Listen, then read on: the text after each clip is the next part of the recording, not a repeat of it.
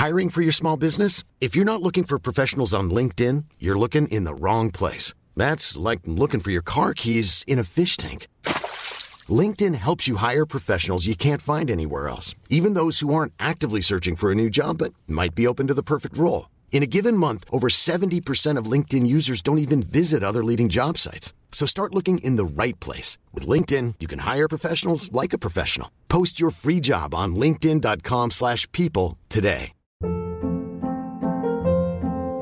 Hold up. What was that? Boring. No flavor. That was as bad as those leftovers you ate all week. Kiki Palmer here, and it's time to say hello to something fresh and guilt-free. Hello Fresh. Jazz up dinner with pecan-crusted chicken or garlic butter shrimp scampi. Now that's music to my mouth. Hello Fresh. Let's get this dinner party started. Discover all the delicious possibilities at hellofresh.com. A lot can happen in the next three years. Like a chatbot may be your new best friend. But what won't change? Needing health insurance. United Healthcare Tri Term Medical Plans are available for these changing times. Underwritten by Golden Rule Insurance Company, they offer budget friendly, flexible coverage for people who are in between jobs or missed open enrollment. The plans last nearly three years in some states, with access to a nationwide network of doctors and hospitals. So, for whatever tomorrow brings, United Healthcare Tri Term Medical Plans may be for you. Learn more at uh1.com.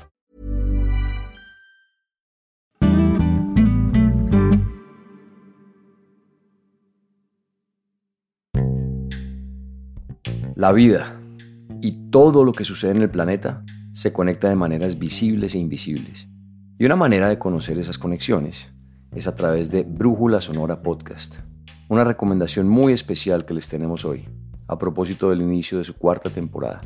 A través de las voces de especialistas y personas con experiencias en América Latina y el Caribe, cada episodio explica la manera en que se entrelazan aspectos económicos, ambientales, de género y otras variables, cuando hablamos, por ejemplo, de océanos, abejas, bosques, alimentación y hasta finanzas. Si quieren escuchar propuestas innovadoras, aprender y además hacer conciencia, vayan a oír Brújula Sonora Podcast. Hay 27 episodios disponibles y el 22 de febrero comienza la nueva temporada. Pueden encontrarlo en su plataforma favorita para podcast y por si acaso les dejamos el link en la descripción del episodio.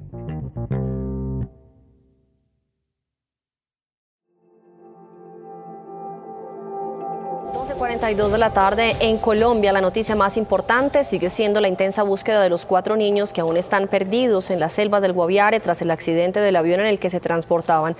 El primero de mayo del 2023, Magdalena Mocutuy, sus cuatro hijos, el líder social Hernán Mendoza y el piloto Hernando Murcia, despegaron desde Aracuara, en plena selva amazónica colombiana, con rumbo a San José del Guaviare. Media hora después de dejar tierra firme, el piloto lanzó un mensaje de alerta a través de la radio de la avioneta. Mayday, tengo el motor en mínimas. El llamado encendió las alarmas en la torre de control que monitoreaba el rumbo de la avioneta. Intentaron buscar una pista cercana, pero en el horizonte solo estaba la inmensa selva.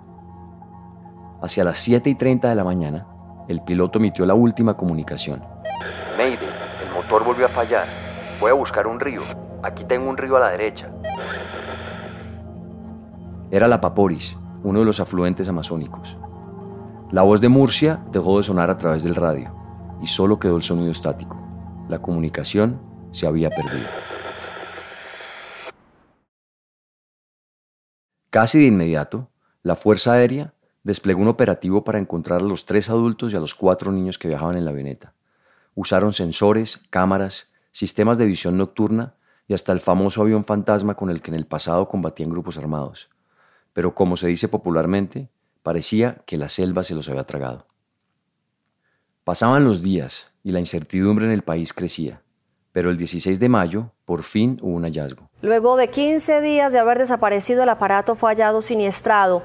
Estas fotos corresponden a la forma como quedó la aeronave. La avioneta tipo Cessna está en la vereda La Palma, zona rural del municipio de Solano en Caquetá. Allí la encontraron hombres de las Fuerzas Especiales del Ejército. La nariz del avión apuntaba al follaje de la selva, y en la zona encontraron los cuerpos de Magdalena Mucutuy, el líder Hernán Mendoza y el piloto Hernando Murcia. Pero de los cuatro niños no había rastro. Hasta ahora, la única pista de los pequeños sería un biberón que al parecer es de la bebé. Leslie, de 13 años, Solegni, de 9, Noriel, de 4, y Cristian Ranoque Mucutuy, el bebé de 11 meses, eran los pequeños que vagaban por la selva. Y en un hecho casi sin precedentes, más de 150 soldados, indígenas locales y perros rastreadores se unieron para buscarlos. Frutas con mordidas, restos de ropa y huellas eran algunas de las pistas que encontraron. Incluso a través de parlantes, la abuela de los niños les pedía quedarse quietos para que los grupos de búsqueda pudieran dar con ellos. El país seguía minuto a minuto los detalles de la operación que denominaron Esperanza. 40 días después ocurrió el milagro. Una fuente de las Fuerzas Militares de Colombia acaba de confirmarle a Noticias Caracol que los niños, los cuatro niños que se accidentaron en una avioneta hace aproximadamente 40 días, aparecieron con vida y en este momento están en un poder de un equipo de soldados. La alegría fue inmensa, pero en medio del júbilo pasó casi desapercibido un hecho. A los niños los habían hallado gracias al conocimiento ancestral que han guardado durante siglos los indígenas amazónicos.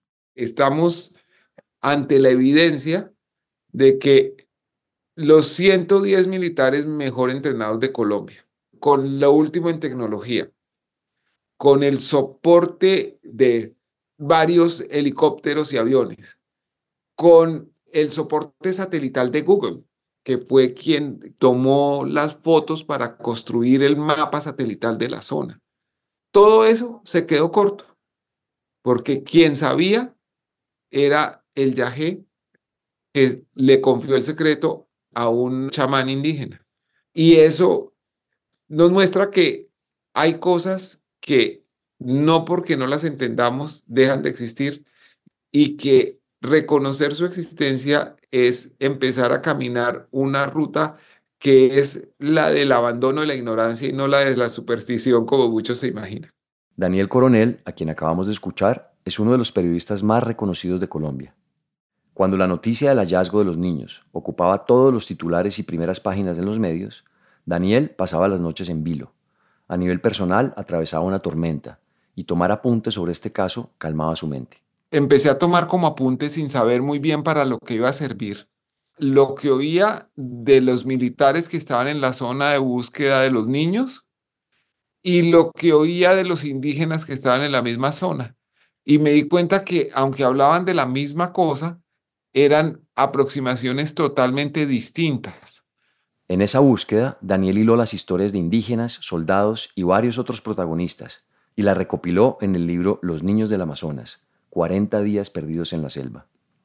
En esta conversación, Hablamos con él sobre esta búsqueda milagrosa, de cómo el poder de la planta sagrada del yagé contribuyó a ofrecer visiones para encontrar a los niños y sobre las lecciones de los saberes tradicionales de las comunidades nativas. Me di cuenta que en la percepción nuestra, digo nuestra formados con una educación occidental convencional, la selva era visto como casi como un enemigo, como un ser gigantesco y hostil del cual hay que escapar, o domar, o vender. En cambio, los niños y los indígenas lo percibían como un refugio, como un escondite. Mi nombre es Nicolás Ibargüen, soy periodista, ambientalista y amante de la naturaleza. Pero sobre todo, soy alguien que está convencido de que debemos cambiar la relación que tenemos con la Tierra.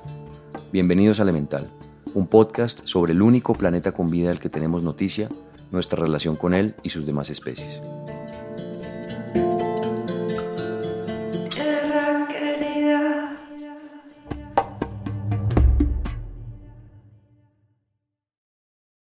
La foto del momento en el que hallaron a los niños dio la vuelta al mundo.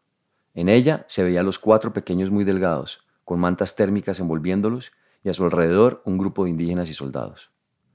Con el paso de los días, aparecieron en diarios y noticieros los militares, los miembros de las comunidades que se unieron a la búsqueda y algunos familiares de los niños. Pero poco se habló del yagé como pieza clave de la operación. Y a Daniel esa era la parte de la historia que más lo cautivaba. Yo hice el trabajo que hay que hacer, el de verificación de la fuente y todo, y llega un momento en que las explicaciones se acabaron, las explicaciones convencionales se acabaron no porque no existiera explicación yo podía negar la existencia del hecho.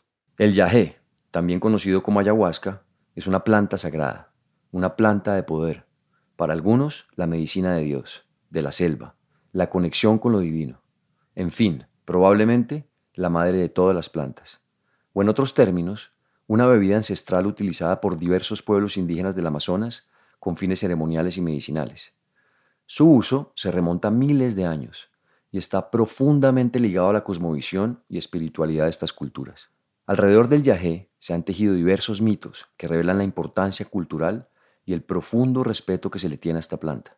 Algunos narran su origen divino, como el que cuenta que la ayahuasca fue enviada por los dioses para enseñar a los humanos sobre la vida y la muerte. Otros se centran en sus poderes curativos, por su capacidad para sanar enfermedades físicas y espirituales, limpiar el cuerpo de malas energías y conectar con el mundo del más allá. Pero también ha sido estigmatizada gracias a leyendas que se remontan a los tiempos de la conquista. La Iglesia Católica consideraba que la toma del yagé era un peligroso ritual pagano, por lo que prohibió su uso. Sin embargo, ha logrado sobrevivir más o menos en la clandestinidad hasta nuestros días. Pero no nos adelantemos.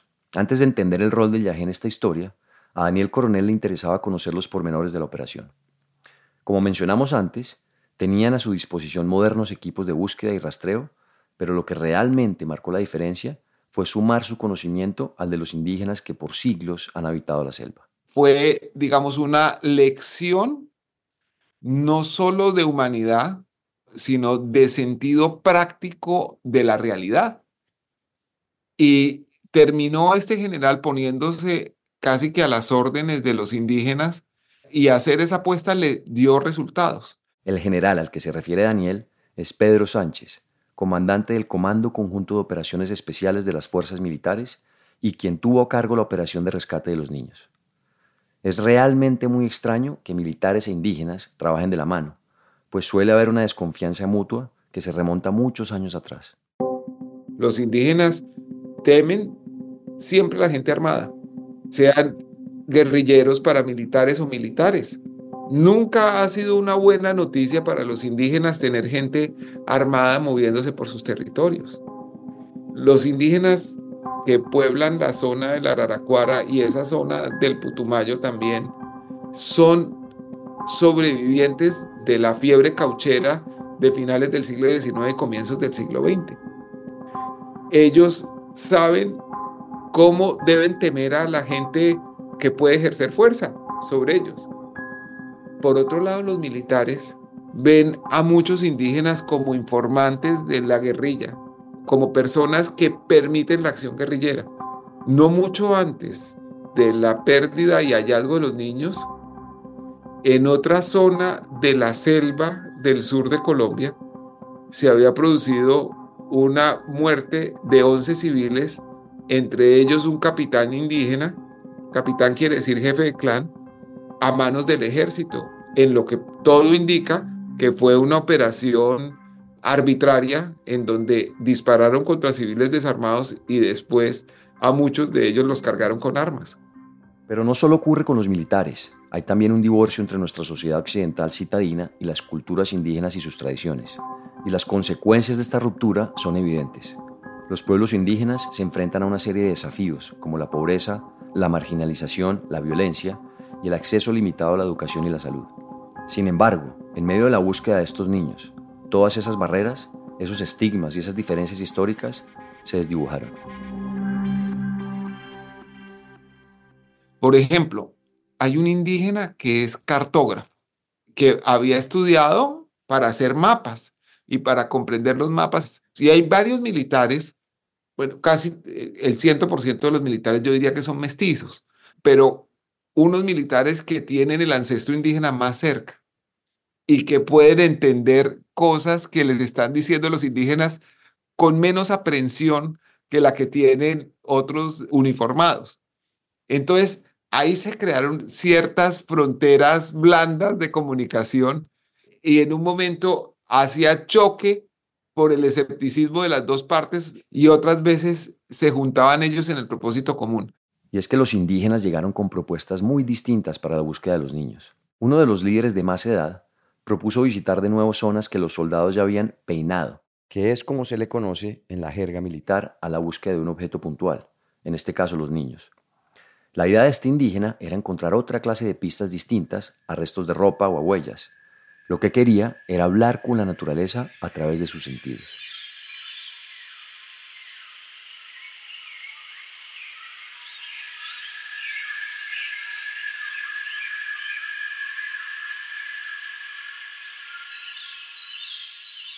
los indígenas rastrean de una manera mucho más compleja, porque no miran solamente hacia el suelo, sino que miran a la mitad y hacia arriba.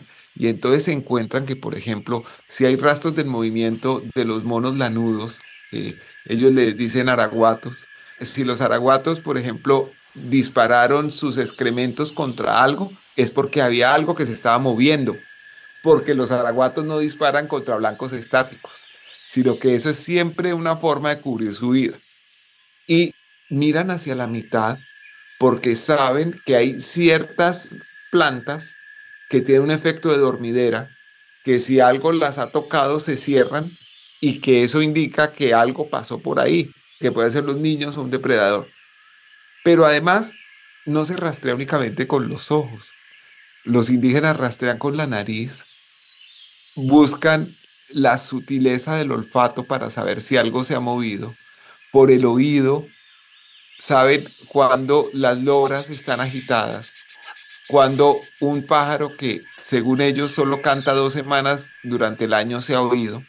Todo eso les va creando una forma de rastreo que no es plana, no se mueve en una dimensión X, sino que es como una figura geométrica como si se estuvieran moviendo dentro de una gran bola, usando todos los sentidos para rastrear.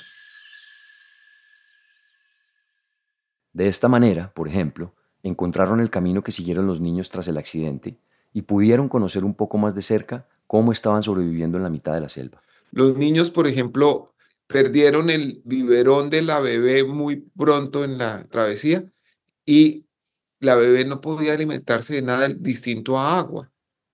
Entonces, con una hojita, tomaban agua lluvia y se la ponían en la boca a la bebecita para que tomara unas goticas de agua. Cuando encontraron los pañales, el general Sánchez, que además está casado con una médica, se dio cuenta que lo más grave que podía pasar era que la bebé tuviera diarrea y que eso podía reducir a pocos días su posibilidad de supervivencia. La niña mayor ayudó mucho a identificar los frutos que sí se podían comer y los que no se podían comer. Pero buena parte de las pistas vinieron de los monos, de los primates que habitan la selva. El mil pesos, por ejemplo, es una fruta que para la época en la que los niños vagaban por la selva estaba en cosecha. Leslie, la mayor, encontró varias de estas frutas, las machacó y extrajo el jugo de su interior. Con eso alimentó a sus hermanos. Otra fruta clave en su supervivencia fue el Juan Soco, si tú lo buscas vas a encontrar que tiene características parecidas al maracuyá, pero su corteza es mucho más dura. Entonces hay que romperla con herramientas o contra una piedra o con una mandíbula muy poderosa, que no es la de los seres humanos, pero sí la de los monos. Entonces, los niños, cuando encontraron ese mal llamado maracuyá, que era el Juanzoc, encontraron la mordedura de una boca humana por el tamaño pero también estaba mordida por un mono. Y uno de los indígenas dice, esto quiere decir que los niños van bien, porque lo que es bueno para el araguato es bueno para la gente. Es decir, lo que comen los monos se lo pueden comer las personas sin que les haga daño. La selva, más allá de los riesgos obvios como depredadores o grupos ilegales que también la recorren, se convirtió en un refugio para los pequeños. Pero la verdadera ruta del éxito para hallarlos nació con un enorme fracaso. Hace pocos minutos a través de su cuenta de Twitter, el presidente de la República, Gustavo Petro, confirmó que la fuerza pública halló con vida a los cuatro menores de edad desaparecidos en el accidente aéreo en el departamento de Caquetá. El 17 de mayo, el presidente Gustavo Petro anunció a través de su cuenta de Twitter, hoy X, que los niños habían aparecido, y esto resultó ser falso. No solo significó un golpe a la moral de la operación, sino que desató toda clase de tensiones. Por una parte, los militares pensaron que los indígenas los habían hallado y no querían compartir con ellos los méritos de la búsqueda. Y los indígenas pensaron que el presidente estaba desconociendo el esfuerzo de ellos. En medio de las carreras, las conjeturas y la tensión, se desmintió la noticia y se reanudaron los grupos de búsqueda. En ese momento, una funcionaria del gobierno logró comunicar al presidente Petro con el tío abuelo de los niños. Ella puso en el teléfono a Petro con el indígena y el indígena sin mayores protocolos ni consideraciones, no le dijo presidente ni nada, le dijo, Petro, muchas gracias por lo que está haciendo por los niños, pero yo creo que eso no lo vamos a lograr si no metemos a la gente que sabe esto. ¿Cómo así? Hay que llevar yaje y hay que llevar al hombre más sabio de la Araraquara, que es el mayor Rubio. El mayor José Rubio Calderón es el líder de la Guardia Indígena. Se le dice mayor no solo por su edad, sino por ser memoria viva y una biblioteca de conocimientos ancestrales, entre ellos los secretos del Yajé. Él les aseguró a los funcionarios que si todo iba bien, encontrarían a los niños en cinco días, pero como todo en esta historia, faltaban más obstáculos por aparecer. La cultura huitota es supremamente especial porque desdeña la acumulación. Para ellos tener más cosas de las que uno necesita es quitarle a quien las puede necesitar. Entonces llevaban una sola toma de yagé.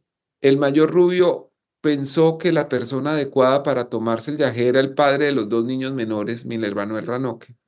Le dio el yagé y él no pudo ver nada. Solo veía una maloca y unos reproches de una mujer que posiblemente era su esposa fallecida. Entonces, por eso tienen que mandar por otra toma de yagé, que la toma el propio Rubio y es donde encuentra la señal. Pero entonces ya no fueron cinco días, sino quince.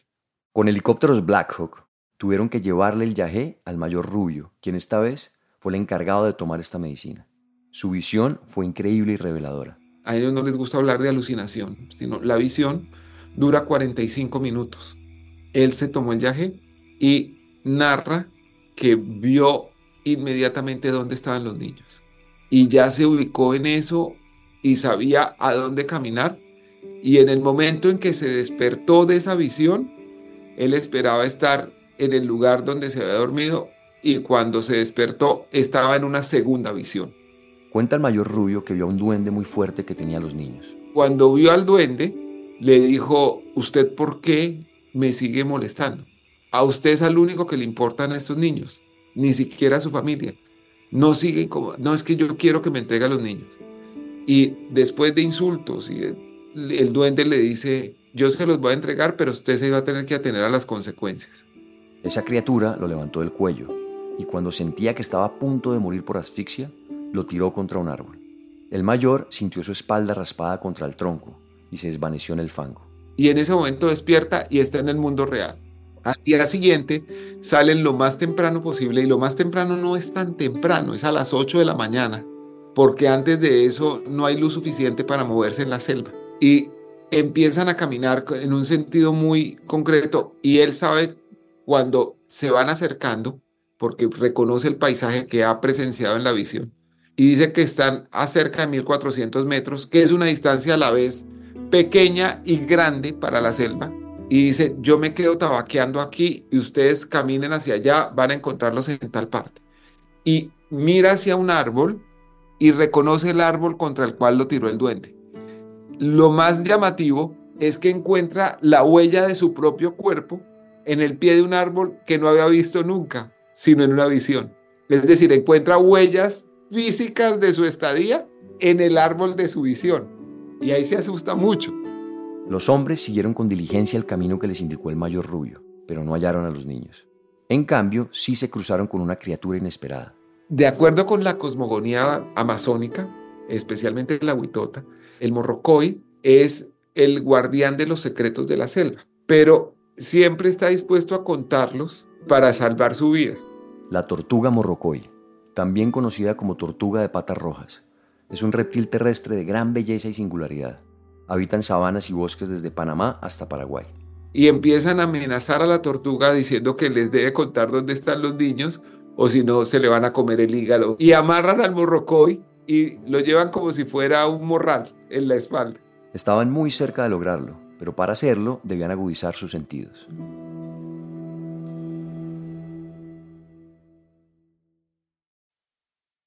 Antes de continuar, una pausa porque quiero recomendarles dos podcasts geniales que acaban de publicarse en la no ficción. ¡Qué locura! Historias de vida sobre enfermedades y condiciones mentales de las que no se suele hablar. Y un podcast que es muy especial para mí, El Árbol de la Vida. La historia del álbum musical y de buena parte de la vida de mi esposa Manuela Mejía. Es un proyecto íntimo, sensible y muy bien cuidado en términos sonoros. Habrá un nuevo episodio cada 15 días a partir de este 27 de febrero. Búsquenlo como Árbol de la Vida. Muchas gracias. Volvemos a la historia.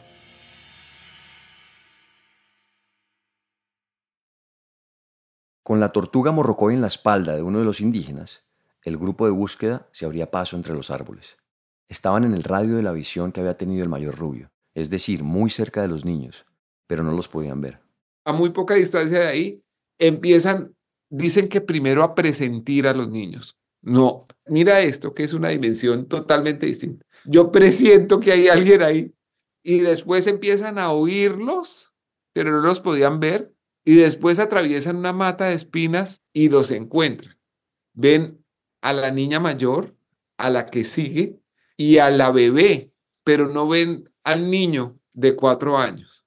Y entonces empiezan a preguntar dónde está y encuentran que el niño está en una cama hecha por hojitas de una palma que se llama mil pies con un mosquitero encima y que es el más débil de todos. En ese momento, antes de gritar victoria o estallar en júbilo, uno de los indígenas empieza a cantarles en su idioma nativo una canción a los niños. Esa canción de cuna es la misma que les cantaba la mamá a los niños. Dice, Buinaima, Buinaima, y tú allá, e Buinaima allá. ¿Qué quiere decir? Que por muy oscuro que esté la noche, siempre va a salir el sol y cuando sale el sol, que es el Padre, vendrá la Madre Tierra a protegerlos. No, él, no puede, déjalo. Déjalo Siéntelo Este audio pertenece a las imágenes que grabaron los indígenas pocos minutos después del hallazgo. En él se escucha la canción. Dios nos ha bendecido, hermano, la promesa y la fe que hemos tenido en Él.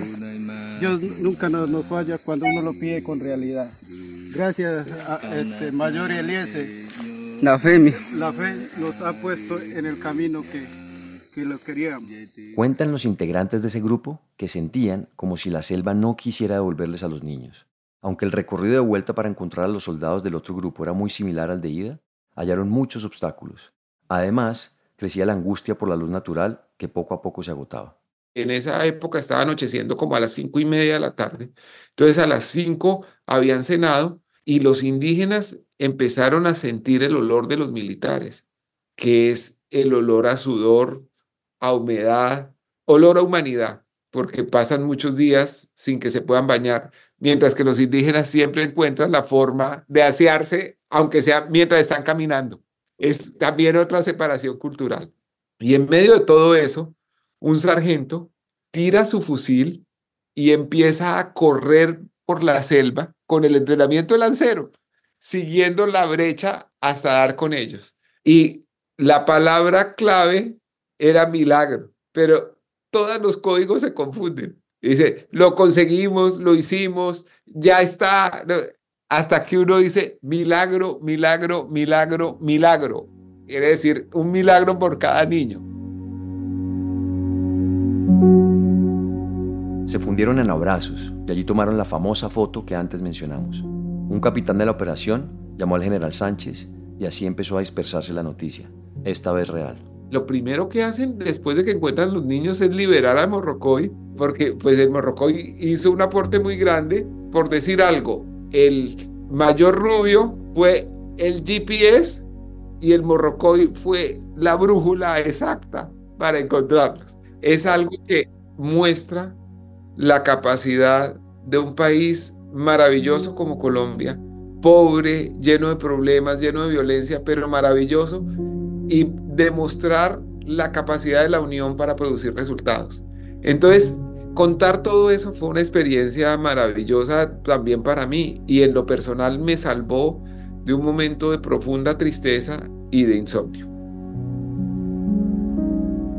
Para Daniel, además de ser una muestra de que es posible reconciliar visiones en un país con muchas brechas, también es una lección de cuestionar creencias, apreciar filosofías y tradiciones que nos acostumbramos a ignorar.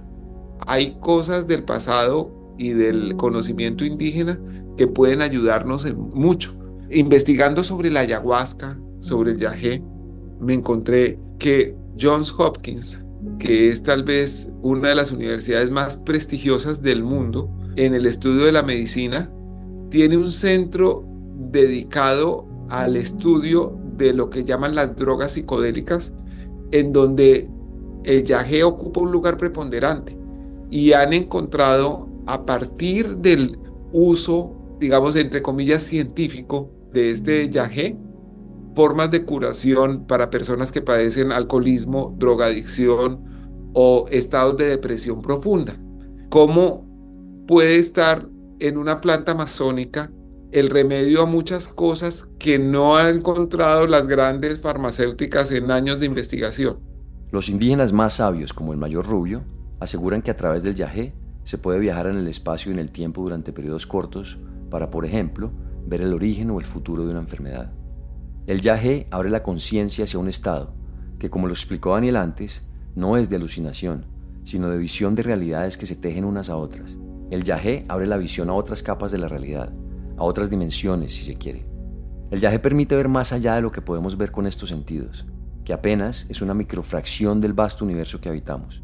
Puede sonar confuso, pero el ejemplo que este caso nos brinda es muy claro.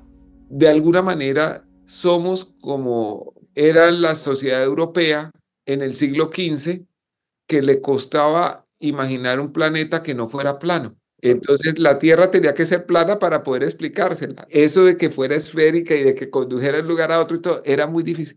Lo mismo nos puede estar pasando con este conocimiento ancestral indígena que ha descubierto muchas cosas que podrían funcionar. Historias como esta muestran la necesidad de retornar al conocimiento sagrado y ancestral de estas comunidades y al poder de estas medicinas que durante muchos años fue perseguido, estigmatizado y prohibido. Nos enseñan que pueden unirse los grandes hallazgos de la ciencia moderna con los saberes que han habitado selvas, océanos y desiertos desde tiempos remotos. Y nos recuerdan también que la raíz de lo que hoy llamamos progreso está en los árboles, las plantas, los hongos y los animales, en el poder y en la voz de la naturaleza. Yo creo que es terrible el desapego que hemos tenido frente al conocimiento de los pueblos indígenas e incluso a su misma existencia. Y además es absurdo desde el punto de vista puramente práctico. Ya no hablemos de la gratitud que debemos de nuestra identidad, sino que la supervivencia de la especie humana depende en buena medida de la conservación del Amazonas. Y nosotros nos seguimos portando con una total indiferencia frente a eso.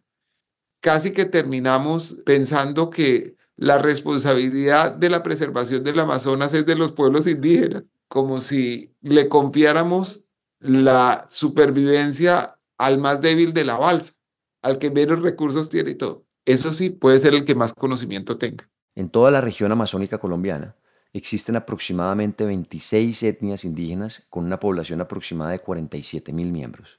Y fue ese conocimiento el que, según ellos, les permitió enfrentar graves crisis como la del COVID-19 los indígenas amazónicos no tuvieron una sola persona muerta por COVID. Y les llegó el COVID. Les llegó por cuenta de los colonos, por las personas, los comerciantes que viajan por el río y, una enfermedad que puso en jaque a la ciencia mundial, que produjo la cantidad de personas muertas que produjo, fue controlada por ellos sin otra herramienta que el conocimiento ancestral de su propia medicina. Eso quiere decir que ahí hay unos conocimientos que puede aprovechar la humanidad, pero que desprecia.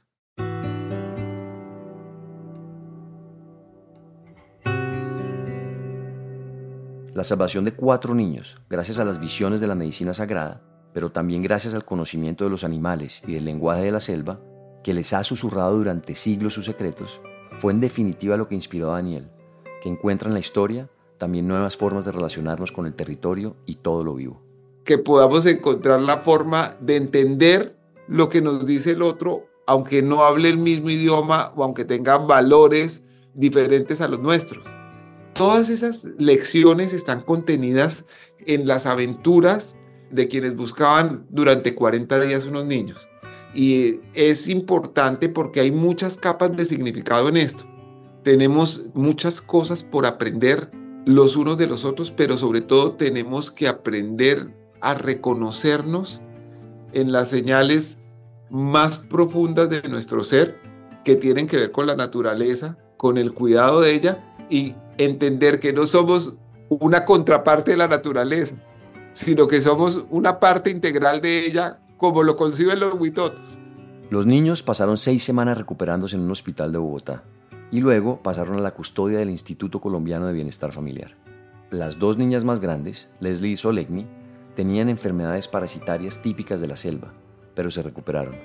El bebé, Cristian Ranoque, cumplió un año de vida durante la travesía en el Amazonas y al momento del hallazgo su salud era crítica. El papá de los dos niños más pequeños y padrastro de las niñas fue capturado por la policía. Tras el rescate, la familia materna de los menores lo denunció públicamente por abuso sexual y violencia intrafamiliar.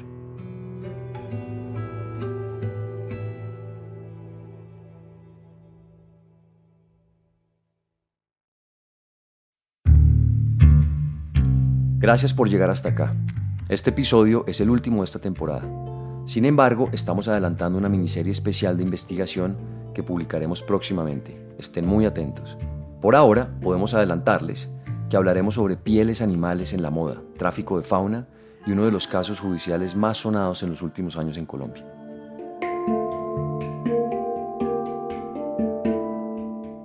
Este episodio es una coproducción del equipo de la no ficción, de Excel Content Studios y de Nicolás Ibargüen.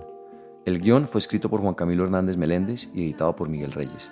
La producción ejecutiva es de Isaac Lee y Carmen Graterol. La ilustración de la portada es de Isabela Soto Vallejo. La mezcla y el diseño de sonido son de Valentina Fonseca y Pablo Restrepo. La canción de introducción y cierre es de Manuela Mejía y el handpan es interpretado por Felipe Ibargüen. Si tienen comentarios o sugerencias, escríbanos a nuestro Instagram, arroba podcast elemental.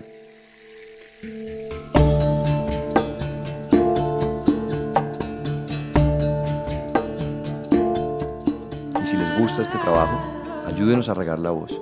Recomiéndenlo a amigos o familia a quienes les pueda servir o interesar. También no se olviden de darle clic al botón de seguir o follow y a la campanita dentro del show elemental para no perderse ningún capítulo nuevo. Muchas gracias por escucharnos. Nos vemos pronto.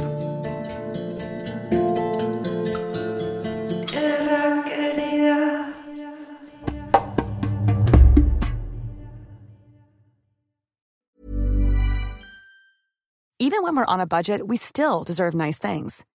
Quince is a place to scoop up stunning high-end goods for 50 to 80% less than similar brands. They have buttery soft cashmere sweaters starting at $50, luxurious Italian leather bags, and so much more. Plus, Quince only works with factories that use safe, ethical, and responsible manufacturing. Get the high-end goods you'll love without the high price tag with Quince. Go to quince.com/style for free shipping and 365-day returns.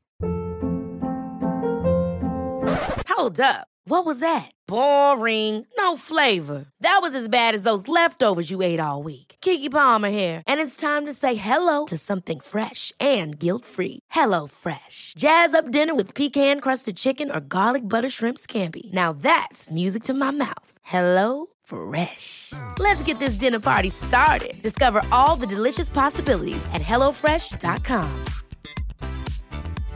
How would you like to look five years younger? In a clinical study, people that had volume added with Juvederm Voluma XC in the cheeks perceived themselves as looking five years younger at six months after treatment. Look younger, feel like you. Add volume for lift and contour in the cheeks with Juvederm Voluma XC. Reverse signs of aging by adding volume to smooth laugh lines with Juvederm Volure XC. For important safety information and to find a licensed specialist, visit juvederm.com. That's J U V E D E R M.com. Not for people with severe allergic reactions, allergies to lidocaine, or the proteins used in Juvederm. Common side effects include injection site redness, swelling, pain, tenderness, firmness, lumps, bumps, bruising, discoloration, or itching. There's a risk of unintentional injection into a blood vessel, which can cause vision abnormalities, blindness, stroke, temporary scabs, or scarring. Talk to a licensed specialist to find out if it's right for you.